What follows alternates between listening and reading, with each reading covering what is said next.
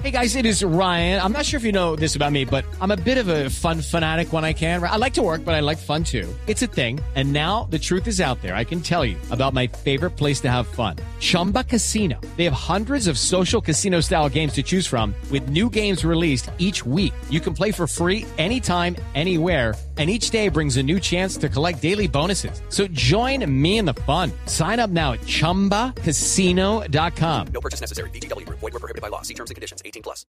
Los personajes, las historias, las anécdotas, las confesiones, las noticias, todos los temas puestos sobre la mesa. Aquí comienza Mesa Blue. Presenta Vanessa de la Torre en Blue Radio y BlueRadio.com. La nueva alternativa.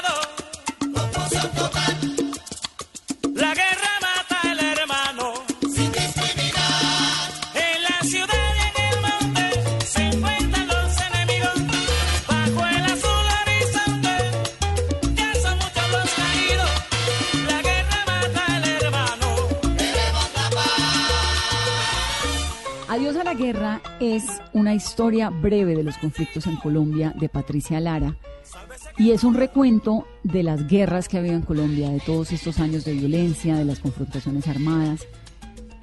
Tiene unas cifras muy impresionantes, 300.000 muertos en la época de la violencia de los años 40 y 50 entre liberales y conservadores, 150.000 en la guerra de los mil días entre 1899 y 1902 y otros 40.000 en las ocho guerras civiles del siglo XIX. La de 1812, 1839, 851, 1854, 1860, 1876, 84 y 1895. Es decir, 500.000 colombianos a manos de la violencia ya habían muerto antes de que comenzara esta nueva guerra, que comenzó en realidad pues hace más de 50 años. Adiós a la guerra es como, le digo a Patricia hace un momento, esto es como una historia de la guerra en Colombia para Dumis. Patricia, bienvenida. Muchas gracias por esta invitación, Vanessa. Un placer estar aquí. Un saludo a los oyentes.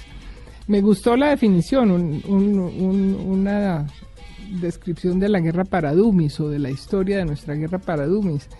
O yo lo llamaría un paneo de, de nuestra historia de guerra, pero, pero más que nuestra historia de guerra es de los antecedentes de esto que estamos viviendo, porque porque por lo general la gente no sabe que esta guerra de las FARC y de todo esto que hubo recientemente es como una mutación de la guerra entre liberales y conservadores que arrancó en el año 46.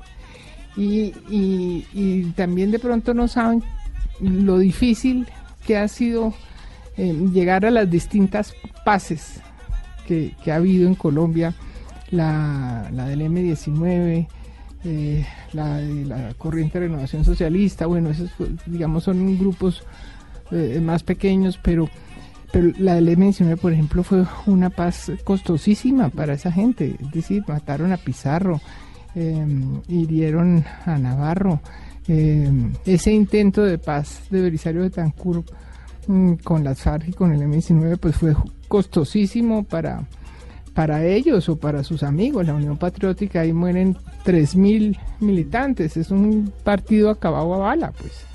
¿No? Un genocidio absoluto.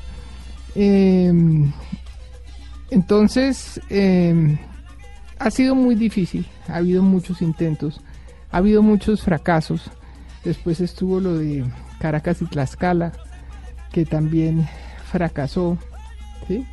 Pero eso de Caracas y Tlaxcala se, se acabó por, porque pues había secuestrado tal vez el EPL a, a Argelino eh, Durán y se murió en cautiverio. No fue que lo mataran, sino se murió. Y entonces levantaron las negociaciones, el gobierno levantó las negociaciones y, y, y Cano, eh, Alfonso Cano de las FARC dijo, bueno, entonces nos volveremos a encontrar dentro de 10.000 muertos, ¿no? Y de pronto fueron mucho más de 10.000 Mucho los muertos que hubo desde esos mediados de los 90 hasta cuando se firma la paz. Uno, uno ve, Patricia, el libro y se va encontrando un poquito con una desolación. A mí, eh, honestamente, me pasó que digo, bueno, ¿y será que estamos condenados a esto? Porque es que la historia de Colombia es la historia de una guerra constante y de un montón, tú lo dices ahí en alguna parte del libro, donde un partido excluye a los del otro, entonces los otros montan guerrillas y luego entonces los otros responden con paramilitarismo. Y siempre es como una eh, secuencia cíclica de un- una violencia que es como si estuviera arraigada en la historia de Colombia. ¿En qué momento el país va a poderse sacudir y decir, bueno, no más, construyamos un, una patria distinta? Es más que lo que tú dices, yo diría que como consecuencia de una estupidez constante, ¿sí? Porque, pues si tú te pones a ver como las causas, ¿no? O grandes causas, así, está por un lado la exclusión, ¿sí? En la época de la violencia liberal conservadora, la exclusión de un partido de, de la participación en el gobierno por parte del otro, después se da esa paz, se produce el Frente Nacional y viene la exclusión por parte del Frente Nacional de todas las otras fuerzas no políticas. igual, sí. ¿sí? Entonces se van dando otras cosas, incluso el movimiento de, de López Puma- eh, Miquelsen, el MRL, nace como, como reacción a eso, ¿no? Pero también eh, facilita el crecimiento de las FARC y de todos estos otros movimientos, el ELN. Entonces la exclusión. eh, en ese sentido fue muy importante lo que hizo el presidente Duque de invitar a Palacio a todas las fuerzas políticas, incluidas las antiguas FARC, porque justamente eso es lo que hay que hacer, incluir, es decir, no, no excluir a los colombianos, decir, allá están los malos y aquí estamos los buenos, porque eso ha sido fatal. Usted que ha sido una investigadora del proceso de la historia de Colombia, de los conflictos, ¿le llamó la atención esa imagen de Duque con los Sada, con Timochenko, con los de la derecha, los de la izquierda, Cambio Radical, bueno, todo el mundo, eh, eh, su, su partido, el Centro Democrático, Pues me, expresidentes, digamos, me, como- me, me, me, me sentí muy complacida con esa imagen y, y eso es lo que hay que hacer en este país. ¿no? Es el gran diálogo, diálogo nacional que desde la época del M19 Beyman decía que había que hacer, ¿no? El gran sancocho nacional es eso, ¿no? Eh, entonces, el otro punto, fíjate Vanessa, el otro punto, por un lado la exclusión como grandes causas y por otro lado el tema de la tierra, ¿no? Entonces viene López Pumarejo y eso, se ve en el, en el librito, en, el librito para Dumis, viene López Pumarejo, hace eh, la reforma agraria, le toca echar para atrás. Luego viene Alberto Lleras, inicia tímidamente una reforma agraria que profundiza después Carlos Lleras, ¿sí? Y entonces se arma el zaperoco y, y viene el gobierno de Pastrana y echa para atrás eh, completamente la reforma agraria con lo que se llamó el acuerdo de Chicoral, ¿no? Y otra vez estamos en las mismas. y Santos más o menos, Entonces, no es Santos- reforma agraria, pero Eh, eh, la, la, la reforma rural integral que se plantea en el acuerdo con las FARC, pues es más o menos lo mismo, ¿sí? Y lo que planteaba Petro en la campaña electoral, pues era lo mismo que planteaba Carlos Lleras en la reforma agraria de los años 60, que las tierras deben ser adecuadamente explotadas. Eso es lo mismo, ¿sí?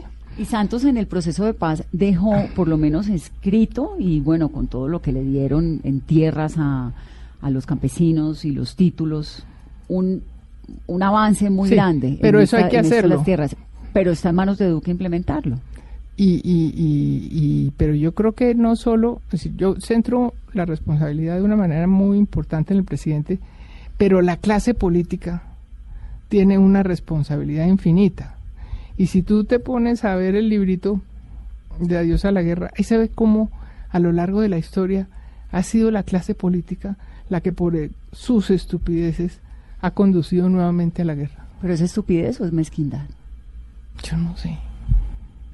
Es mezquindad, es estupidez, ante todo es estupidez porque, porque a nadie le puede interesar. A mí, a mí no me cabe en la cabeza que haya gente que le interese que el país esté en guerra, a no ser que, que sean los comerciantes de armas o ¿no? Sí, los productores de fusiles y... La- o la gente que, que se ha hecho a la tierra de manera fraudulenta. Que hay muchos. Y que hay muchos y que teman que le van a quitar sus tierras. Bueno, eso ahí uno entiende. Pero, pero en términos generales que haya un país que le diga que no a, a la paz, eso no, no pasa por la cabeza de nadie que tenga dos dedos de frente. Pero le dijo que no a la paz con el plebiscito de octubre. Sí, eso es una cosa absolutamente... ¿Eso cómo lo entiende, Patricia? Yo he ido donde psicoanalistas a que me lo expliquen. sí, a ver, eh, hay una explicación mm, que me dan ellos, ¿sí? De por qué, digamos, esa, esa influencia tan grande de un personaje como, como Álvaro Uribe en, en- la psiquis eh, de un, sector muy importante de este país. Entonces me dicen, mire, la gente que tiene resentimientos muy grandes en su vida, que vengan de su infancia o, de o, mm, problemas con su familia o problemas económicos muy profundos o, o que se han sentido maltratados o discriminados o que odian mucho adentro y no pueden sacar ese odio, de pronto aparece un personaje de esos que, que riega odio por todos lados y que riega resentimiento y que riega rabia y, y para ellos es facilísimo eh, eh, o muy tranquilizador, digamos, poner su, todas sus rabias y todos sus resentimientos en ese personaje y ese hace, él, él hace ese papel por ellos y, y les queda muy fácil identificarse. Y eso explicaría un poco el- la Sí, porque- que puede tener Uribe. Porque es una cosa así como irracional, ¿no? Ahora, en el caso suyo, usted viene de una familia acomodada, de Sí. una familia industrial, económicamente muy bien, secuestran a un tío, lo matan, Sí. ¿no? ¿Por qué usted termina entendiendo la guerra de la forma en la que él lo entiende y no a punta de odio como tanta gente? Si de una u otra forma su familia también la tocó la violencia. En mi familia le tocó la violencia, pero no solo con ese tío. En, en- en mi familia ha habido cinco casos de secuestro, eh, dos de ellos con muerto, sí, el tío y una prima. Eh, los otros, pues... ¿El tío era Rómulo? No, Rómulo era mi papá. ¿Pero a su papá lo secuestraron también? No, nunca. No, nunca. Gracias a Dios, no. Entonces yo me puse a, tratar de entender la violencia y también me influyó mucho en mí, mi mamá era de la costa, ¿no? Entonces en la costa no hubo violencia, esa violencia liberales y conservadores, eso no se vivió en la costa. Pero el interior fue eh, absolutamente golpeado por esa violencia. Entonces yo me acuerdo de niña, eh, íbamos a la finca cerca de Bogotá y, y alguna vez eh, dijeron por ahí a las 11 de la noche varados en la carretera llena de niebla y de barro pasó sangre negra. Y entonces eh, esa angustia de que sangre negra había pasado. Sangre negra era un, un bandolero como lo llamaban o un, un alzado en armas de esa época de la violencia liberal conservadora muy temido. O ese, esa, ese miedo cuando los perros ladraban en la noche de que podía llegar la violencia en cualquier momento, ¿no? Entonces es- ese, ese, mm, ese hecho siempre me llamó la atención. ¿Por qué el país se incendió de violencia y en la costa los problemas se los solucionaban eh, eh, alrededor de una mesa, una botella de ron y un conjunto vallenato? ¿Sí? ¿Qué, qué tema? Bueno. Entonces cuando Germán Castro eh, Caicedo entrevistó a Beyman y se destapa que era un, un Beyman el, el, el jefe del M19, a mí me llamó mucho la atención porque yo tenía un gran amigo de la universidad que se llamaba Alberto Beyman, que no es un apellido común y corriente, y él era de Santa Marta, Bateman es Batman. Pero bueno, Beyman. sí. El apellido es Beyman, que le Sí, digan sí, acá porque sí. es un apellido inglés. Sí, sí, sí. ¿sí? Pues ellos venían de Inglaterra. Entonces yo llamé a Alberto y le dije, oye, ¿y esto qué es? Me dijo, no, él es mi primo hermano. Y le dije, ¿cómo así? ¿No? Entonces yo dije, ya, ¿cómo, ¿cómo así que un costeño está dirigiendo este movimiento violento? Entonces ahí yo quise, eh, eh, digamos, entrevistarlo y tomé contacto con el comando ese que estaba en La Habana, que se habían tomado la Embajada Dominicana, el comandante 1, Rosenberg Pavón, que ahora es uribista, Sí. ¿sí? Bueno, por ejemplo, ese es uno de los grandes interrogantes, ¿no? Que uno Sí. dice, bueno, ¿y cómo Sí. pasa Rosenberg Pavón? Bueno, y, y gracias a, pues ese acercamiento se dio un- un- esa entrevista con él que terminó en mi primer libro Siembra vientos y recogerás tempestades Usted terminó siendo bien amiga de él, ¿o no? pero después del después. libro, pero fue un tiempo muy corto porque el, el libro se publica en el 82 y en el 83 muere. ¿sí? Eh, y, y me dijo, pues, él era tímido y yo no podía hacer un perfil de un tipo que no hablaba de sí mismo. Él hablaba de política, pero no hablaba de sí mismo. Entonces me dijo, no, pues si quiere vaya allá a Santa Marta y habla con mi mamá y mis amigos y yo hago que unos amigos míos la busquen. Bueno, en resumen, esos amigos con los que hablé, los, los principales fueron Iván Marino Espina y Fayad, que eran los segundo y tercero Muertos también. muertos también al mando de ese movimiento. Pero entonces Iván Marino era de familia conservadora. Ya le tocó la violencia, pero vista desde el punto de vista de los conservadores. Lo cual para mí era una sorpresa infinita porque mi familia era absolutamente liberal por lado y lado, ¿no? Mi abuelita materna tenía una historia linda, ¿no? Ella era muy católica y entonces le gustaba ir a misa y comulgar todos los días. Entonces iba a, a Santana, en Teusaquillo, a que la confesara el cura afanador, que era godísimo, después fue monseñor afanador. Y ella le decía que ella soñaba eh, con matar a Laureano, ¿no? Y entonces el, el cura no le da la absolución. Entonces mi abuelita llegaba llegaba tristísima de que no había Seguía podido comulgar pecadora. hasta que se consiguió un cura liberal que la absolvió. Entonces, para mí, saber esa parte, pues fue toda una revelación. Y por otra parte, me encuentro con Fayad, a quien le tocó la violencia desde el punto de vista liberal. Entonces, el, el primer recuerdo de infancia de Fayad, cuando tenía como unos tres años, en su, casa, tal vez era Ulloa Valle, que llegan unos tipos, golpean, y, y él abre, preguntan por el señor Fayad, dice, allí está mi papá, y le disparan Y lo matan. lo matan y entonces el primer recuerdo de él es su papá caído con un hilo de sangre que sale de su boca, ¿no? Entonces me di cuenta cómo a través de esas vidas de este par de personajes se entretejía esa historia de violencia. ¿Y cómo terminaron siendo amigos Iván, Iván María, Iván Marino y, y Fayad? Si el uno era tan izquierdo. No, tan todos acabaron entrando a la juventud comunista. Ahí la Beyman. Beyman, Ospina, Fayad, todos acabaron. Y, a- todos muertos terminaron también. Sí, pero entonces entran la juventud comunista y luego todos ellos, además de Pizarro y de Navarro, ¿sí? Eh, Beyman los arrastra para que se vayan para las FARC. Ellos están en las FARC un tiempo, Sí. ¿sí? Y, y rompen con las FARC. Incluso Beyman fue comisario político de Marulanda, era como el, como el, sí, como el tipo que sabía de política al lado de Marulanda, digamos, ¿no? Ellos rompen con las FARC porque dicen esto no va para ningún lado. Nosotros lo que queremos es hacer la revolución y esto aquí se van a quedar en el monte toda la vida. Entonces eso coincide, por otra parte, con las elecciones de la NAPO, en que se sintió la NAPO burlada y que sintieron que habían que Rojas había ganado las elecciones y que se habían tumbado el triunfo. Entonces se, se- se crea un sector que se llamó ANAPO Socialista, donde está Toledo Plata y esa gente, Almarales y tal. Y ahí se encuentran y ahí fundan el M19. Y ahí, ahí sale el M19. Exactamente. Y entonces usted tiene esta familia liberal, organizada, empresarial, y comienza a conocer a Bateman y comienza a hablar con los del M y a- con todas estas inquietudes eh, periodísticas suyas. Sí, ¿Y pero cómo se construye la Patricia que entiende tanto estos procesos de paz en medio de, de ese episodio de Colombia? Pero después entonces viene, digamos, eh, un momento importante que fue cuando yo dirigía la revista Cambio. Hicimos una investigación eh, muy, muy grande de- del origen de la violencia.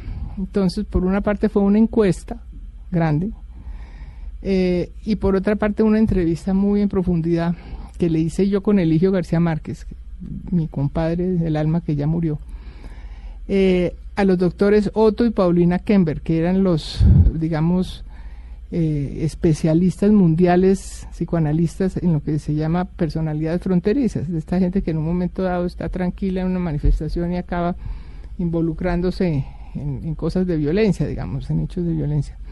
Entonces ellos nos explicaban cómo el maltrato mm, en la infancia, especialmente primero físico, luego psicológico y después sexual. ¿sí? Es como el primer detonante de que una persona en un momento dado, cuando en su edad adulta o en su juventud, pueda tornarse violenta. Eso, digamos, adornado a una serie de, de con una serie de factores como puede ser el, el hacinamiento, eh, la pobreza extrema, el, el, el, El hambre. el hambre, pero además Ay, de eso, bueno, la falta de justicia, pero una cosa en la que aquí somos expertos y en eso yo creo que eso hace parte de nuestra estupidez, es la división del mundo entre buenos y malos, el maniqueísmo. ¿sí? Porque ahí tú estás abonando la violencia, porque lo que pasa es que los que se creen buenos se sienten autorizados para acabar con los malos. Claro. Y acabar es matarlos a todos, ¿no? Sí, para exterminar. para hacer el bien a los buenos, ¿no? Entonces, esa investigación fue muy importante porque esa investigación coincidió con el resultado de la encuesta que hicimos, en que daba, por ejemplo, que eso era así. Ya en ese momento se había desmovilizado el M19, entonces los desmovilizados del M19 mostraban mucho más incidencia de violencia física en su infancia que el resto de la gente, por ejemplo. ¿Sí? Entonces, a mí, bueno, yo soy una persona que he hecho psicoanálisis, entonces esos temas me los he eh, planteado mucho internamente. Entonces, luego de eso vino mi libro Mujeres en la Guerra.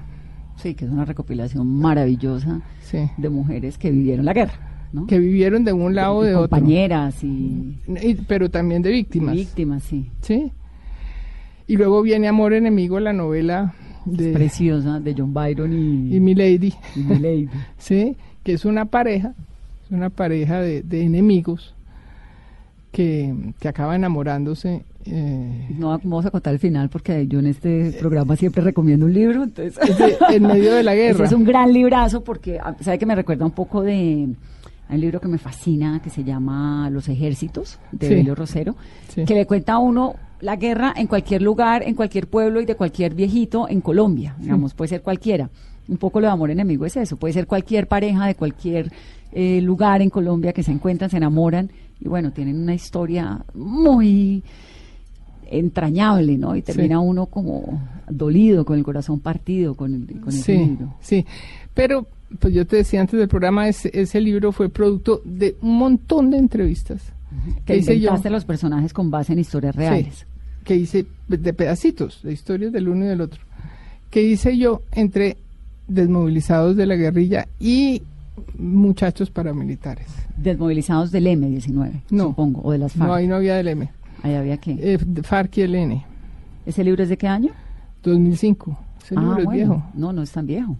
Bueno, Y bueno, entonces mm, yo creo que ahí dije yo, creo que ya acabé con el tema de, de la guerra porque eso me llevaba, ese libro lo que trata es por qué los niños eh, se meten a la guerra y ahí está clarísimo el tema del maltrato. Esa historia de mi, de mi lady, de ese maltrato de esa niña, eso no es inventado, eso es real. que la maltrataba la madre, ¿no? La madre, ¿sí? La madre. Esas historias de maltrato que yo conocí son impresionantes, ¿no? Entonces, cuando se ha hablado tanto, por ejemplo, de los, de los niños en, en, en la, en la guerrilla, ese es un tema que no se puede tratar como blanco y negro, ¿no? Porque uno dice, ¿cómo puede haber niños en la guerrilla? Pues es que no tuvieron más opciones tampoco. Pero resulta que muchos encontraron en esos sus refugios, se volaron de su casa para irse para allá huye- huyendo del maltrato familiar, ¿no? Claro. Y encontraron una opción de, de, de tener una familia lejos, huyéndole al padrastro violador, a la mamá abusadora, a la pobreza, a un montón de a la cosas. falta de oportunidades, pero ante el detonante es el maltrato. Mire, yo mm, ahora en los diálogos de La Habana estuve por ahí unos 15, 20 días y conversé mucho con las guerrilleras que estaban ahí en la pasarela, que eran las mujeres, las compañeras de, De los comandantes. de comandantes o, o- o gente cercana y tal. Una de ellas, muy chusca, muy, una vieja atractiva, le dije, mijita, ¿y usted por qué está aquí? ¿Por qué se metió? Me dijo, no, ella era como también de un pueblo del Valle, Turbado, yo no sé. Eh, me dijo, no, porque es que en, en la época en que yo vivía en mi pueblo, llegó el cartel del norte del valle y entonces ellos, los mafiosos, mandaban a sus a sus eh, lugartenientes a recoger a las niñas bonitas del pueblo para que se las llevaran a ellos y yo no quería acabar así. Entonces yo conocí a alguien que estaba en la guerrilla y le dije, llévenme con ustedes, un adolescente de 13, 14 años, ¿no? Sí. Otro caso que me impresionó mucho, de, de una mujer que fue eh, la guardia personal de Cano. Entre ellos no hubo nunca una, una relación, pero sí era una amistad entrañable, no hubo una relación de pareja. ¿Y usted por qué entró a esto? Y me dijo, no, fue que yo nací en el lugar equivocado. Le dije, ¿cómo así? Ella era del Meta. Me dijo, no, es que mi papá se enamoró de mi mamá y resulta que él tenía una, una otra señora y con ella tuvo 10 hijos. Pero mi mamá murió en el parto cuando yo nací. Entonces mi papá me llevó a vivir con esa familia. Y siempre yo crecí sintiéndome en el lugar equivocado y me maltrataban y tal, Pascual. Entonces yo a los 10, de lo- a los 10 años me volé. Me volé de la casa y me fui a trabajar en casas de familia. Haz de cuenta la historia de la Cenicienta. Sí. Y allá me maltrataban en- de una casa a otra y de otra, hasta que di con alguien que conocí que, que estaba en la guerrilla y le dije, lléveme con ustedes. El mismo caso, Claro, ¿sí? claro. Y, y las entrevistas que hice yo en, en el 2005, el mismo caso, ¿no? Es que no hubo uno que no tuviera Y si las haces hoy en día, el mismo caso. el mismo caso. Entonces, Exactamente lo mismo. a la pregunta tuya, ¿por qué una persona como tú entiende eh, la violencia así y no se pone Yo porque te he leído. y no se pone a, a- en, en el plan de la venganza y del odio? Yo, ¿sabes? Pues Que me da la- porque me da he la oído las impresión- historias. Claro, y, me, me- y porque además tiene uno una curiosidad muy grande por qué es lo que está pasando, como revisar entrañablemente y qué es lo que ha pasado en la historia del país. Por eso me parece tan valioso este libro, Adiós a la Guerra.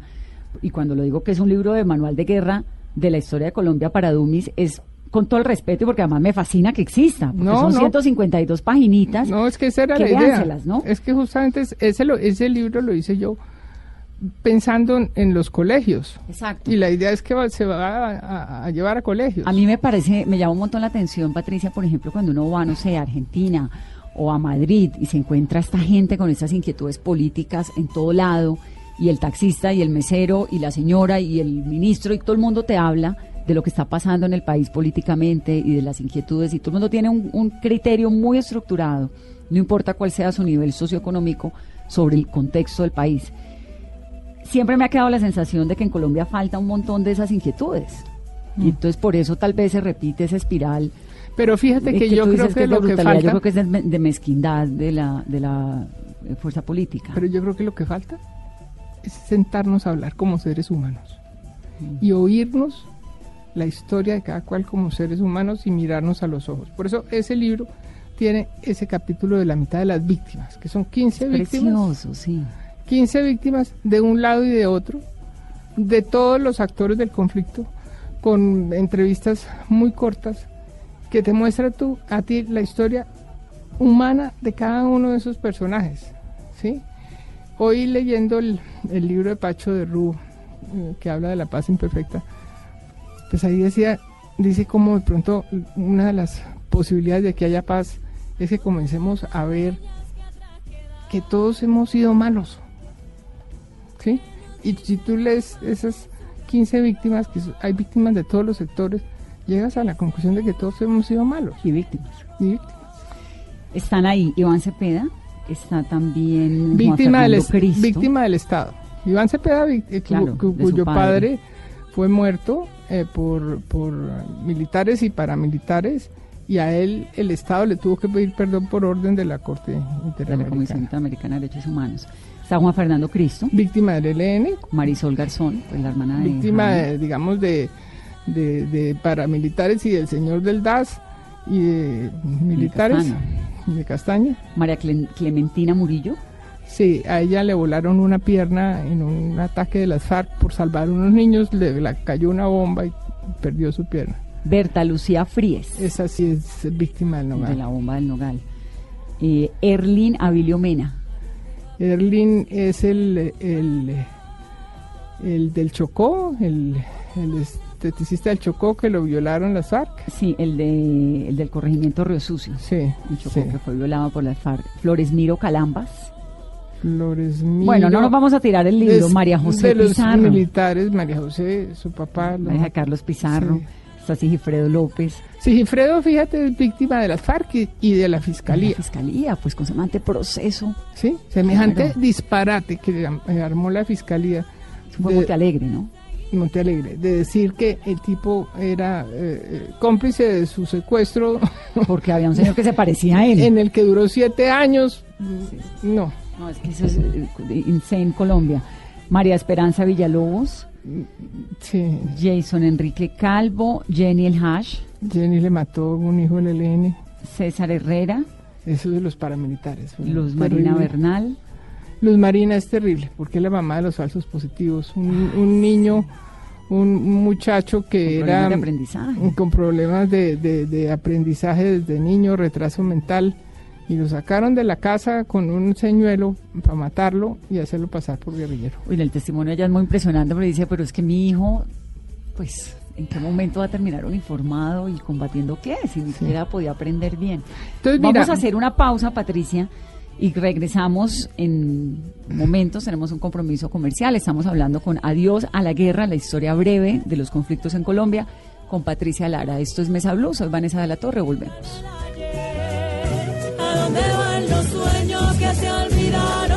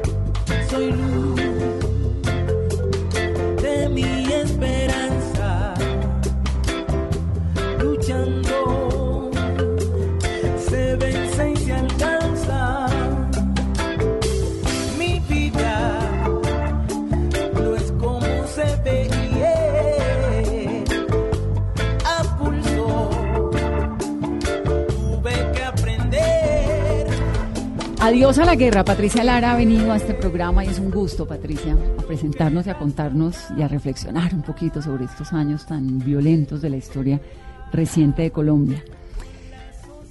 Cuénteme un poco, devolvámonos, ¿cómo fue su historia con Gabo? uy, mi historia con Gabo. Usted, tu- usted ha tenido la suerte de tener revista. ¡Qué dicha! Eso es lo que Porque todos los periodistas queremos. dicho que tortura, pero no, una dicha y una tortura, muy angustioso. No, mi historia con Gabo es, comienza de la siguiente manera. Yo estudié filosofía y letras en la Universidad de los Andes y una de mis compañeras entrañables era y es Miriam Garzón. Y Miriam estaba de novia de Gillo García Márquez, el hermano menor de Gabo. Entonces después, pues con ella estudiábamos los exámenes juntas y María Mercedes Carranza y bueno, un grupo de, de estudiantes ahí. Luego, cuando yo salí de Nueva Frontera, porque fue la primera revista que hicimos con Carlos Lleras, ¿no? Y salí de Nueva Frontera porque me quise ir a estudiar en serio periodismo, entonces fui a Francia. Allá había ido a vivir Miriam, que estaba recién casada con Gillo García Márquez, a quien conoció en la Buchholz. Gillo vendía libros en la Buchholz. Y entonces yo llegué a París y nos hicimos pues muy cercanos. Y Gillo era como mi hermano. Yo le pregunté a Miriam el otro día, no hace mucho, ¿tú nunca sentiste celos? porque es que nos la pasábamos conversando Todo el día. todo el día de la de, de todos los días de la vida, ¿no? Me dijo, yo, yo nunca sentí celos, ¿no? Entonces, Y el romance de Gillo y Miriam se acabó. No, no, no, Gillo murió, Se acabó porque murió, pero se acabó porque murió, siempre. sí, eso fue un Se matrimonio de toda la vida. Ah. Sí, sí, sí, sí, sí, eso fue muy doloroso, en el 2001 murió Gillo. Y, y, y bueno, entonces Gabo llegó a París en esa época a llevar a Rodrigo, eh, llegó con Mercedes que iba a estudiar cocina en París, ¿no? Entonces, bueno, ahí lo conocí y tal. Y lo instalaron en un hotelito, lo más bonito en la isla San Luis y todo eso.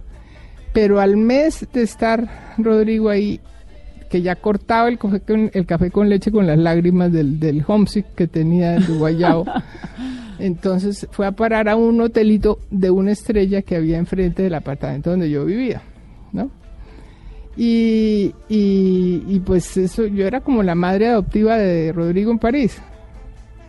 Estudiaba cocina en, el, en la, en la cocina de mi apartamentico. Por supuesto me engordé como 10 kilos. Claro, con- uno con chef ahí. no, no, no, y era experto en las tartas de chocolate y de, de tarta de peras y bueno. Entonces, eso fue creando una relación muy entrañable. Con Rodrigo primero, Sí, no, y con Gabo, y, y- y- y de paso con Gabo, claro. ¿sí? Eh, yo a Gabo lo había visto alguna vez en La Habana en el 76, cuando, cuando la constitución eh, de Cuba, eh, se hizo esa constitución de Cuba, esas como elecciones para una como constituyente, o se promulgó la nueva constitución.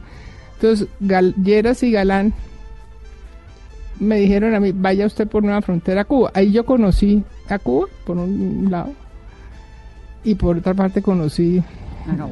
pero pero fue una cosa muy muy superficial un saludo y en fin pero ya en París sí se, se dio una relación mucho más cercana luego nos acercamos a alternativa entonces él me dijo que les colaborara después eh, eh, en La Habana alguna vez me mandó a hacer una entrevista a cárceles cubanas era la primera vez que se entrevistaba a presos políticos allá Luego mm, eh, yo le dije, mira, este curso aquí en París es malísimo.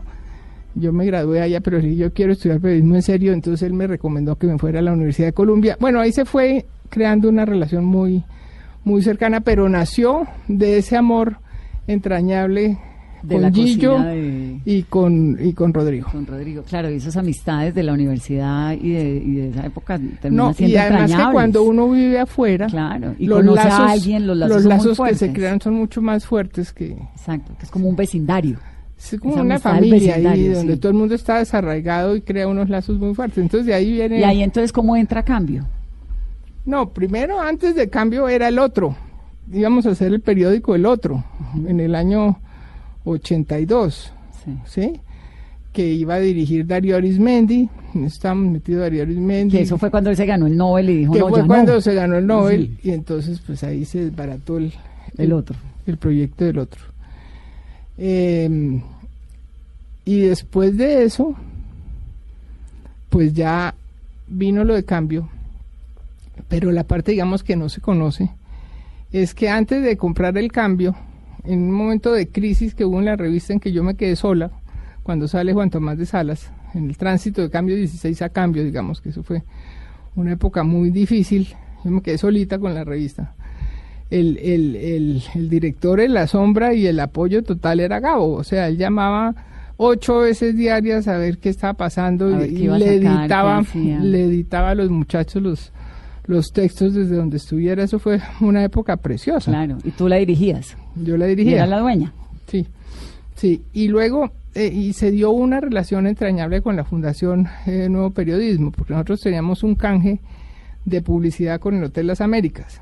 Entonces, era una página gran- la, completa semanal. Y toda la plata de, de ese canje, o todo la, la- sí, eh, sí, el crédito que teníamos en el hotel, iba para la Fundación Nuevo Periodismo para que la usaran, en que ahí se alojaran los maestros y toda la gente que iba a dictar los talleres, pero a cambio que nosotros teníamos siempre un cupo de dos muchachos en, en los talleres de la fundación. Entonces se creó un equipo absolutamente maravilloso, capacitadísimo, sensacional, dirigido por Gabo. Claro. ¿sí? Pero ya después el peso económico de esa revista era... era- Y en tu libro En Amor e- Enemigo hay una parte donde le das las gracias a Gabo por haberte comprado la revista En y la- que eso te permitió dedicarte a escribir el libro. no me ¿O estoy acuerdo, en alguna parte lo digo, pero yo creo que no es en Amor Enemigo. O en Las Mujeres de la Guerra, no sé, en alguna parte. ¿Fue así? Tal vez fue en Las Mujeres en la Guerra, porque ese fue el libro que yo hice despuesito de... Fue en ese. Sí, sí. Y sí. fue así, te, lo, te compró la revista. Sí, ¿O el- hay fue? una anécdota muy, muy, muy simpática que fue antes de la compra de revista, mm, dos años antes, una cosa así. Estábamos en Cartagena, era como un 31 de diciembre, pero era como de día, o era un primero de enero, o algo así, o 2 de enero. Eh, y entonces en, en un restaurante popular, recuerdo. Y él, que pintaba muy bien, porque. Gabo pintaba muy bien, y él de niño incluso pensó en si dedicarse a la pintura o, o a escribir. Entonces cogió una servilleta y hizo ahí un autorretrato de él, ¿sí? Y eh, ahí hay una silueta de mujer, pero aquí está el autorretrato y está la, la firma de él y la fecha y tal. Me dijo, mire, aquí tiene esto. El día que se quiebre, usted vende esto y sale de la quiebra. y yo tengo esa servilleta. Ah, sí. La tengo enmarcada en mi casa. Y la cuido, pues obviamente eso es una reliquia infinita. Claro, ¿sí? es una reliquia. Y eran muy amigos. ¿Cómo era él? Ah, él era un tipo eh, fascinante. Pero fascinante, pero tú no te sentías con un tipo importantísimo. Eso era una maravilla. No había que volverse inteligente para hablar con él, que eso es muy angustioso, ¿no? Sí, Cuando sí. uno es, eh, a encontrar con el señor fulano de tal. Sí, qué cansancio. Tengo que leer el periódico, tengo que ver qué pasó. ¿no? Qué cansancio. No, uno hablaba de cómo se hacía el pollo y de, de- de las cosas, las historias de cocina. Entre otras, le encantaba hacer visita en la cocina. ¿Y le gustaba cocinar? Yo no me acuerdo, no. Yo no vi que le gustaba cocinar, pero sí, sí los, los- las pequeñas historias. Entonces, eh, él, él era, era un escritor nutrido por, por esa pequeña realidad, ¿no? Sí. Patricia, no quiero que terminemos entre- esta entrevista sin saber tu opinión sobre el momento que está viviendo Colombia ahora. Digamos, el libro que es realmente muy interesante, hace un resumen y lo trae a uno hasta aquí, ah, al borde donde estamos. Sí. ¿Qué viene en adelante? Yo sí tuvo una responsabilidad muy grande en el presidente Duque. Digo que realmente él, tiene en sus manos una obra importantísima, que fue esta paz que se hizo con las FARC, pero es una paz que está inacabada en el sentido de que, de que tiene que cuidarla y profundizarla. Es como si, si alguien ha sido operado de- bueno, una operación complicadísima de corazón abierto y la operación sale con éxito, eh, pero requiere unos eh, cuidados posteriores muy definidos y, resulta que lo dejan morir porque no le prestan los cuidados que debe prestarle al, al paciente. En esas estamos. Entonces, yo creo que mm, afortunadamente el tema de la JEP creo que se salvó. Creo que ya no la van a poder hundir. Creo que ya el tema de volver trizas los acuerdos es un tema mm, del pasado.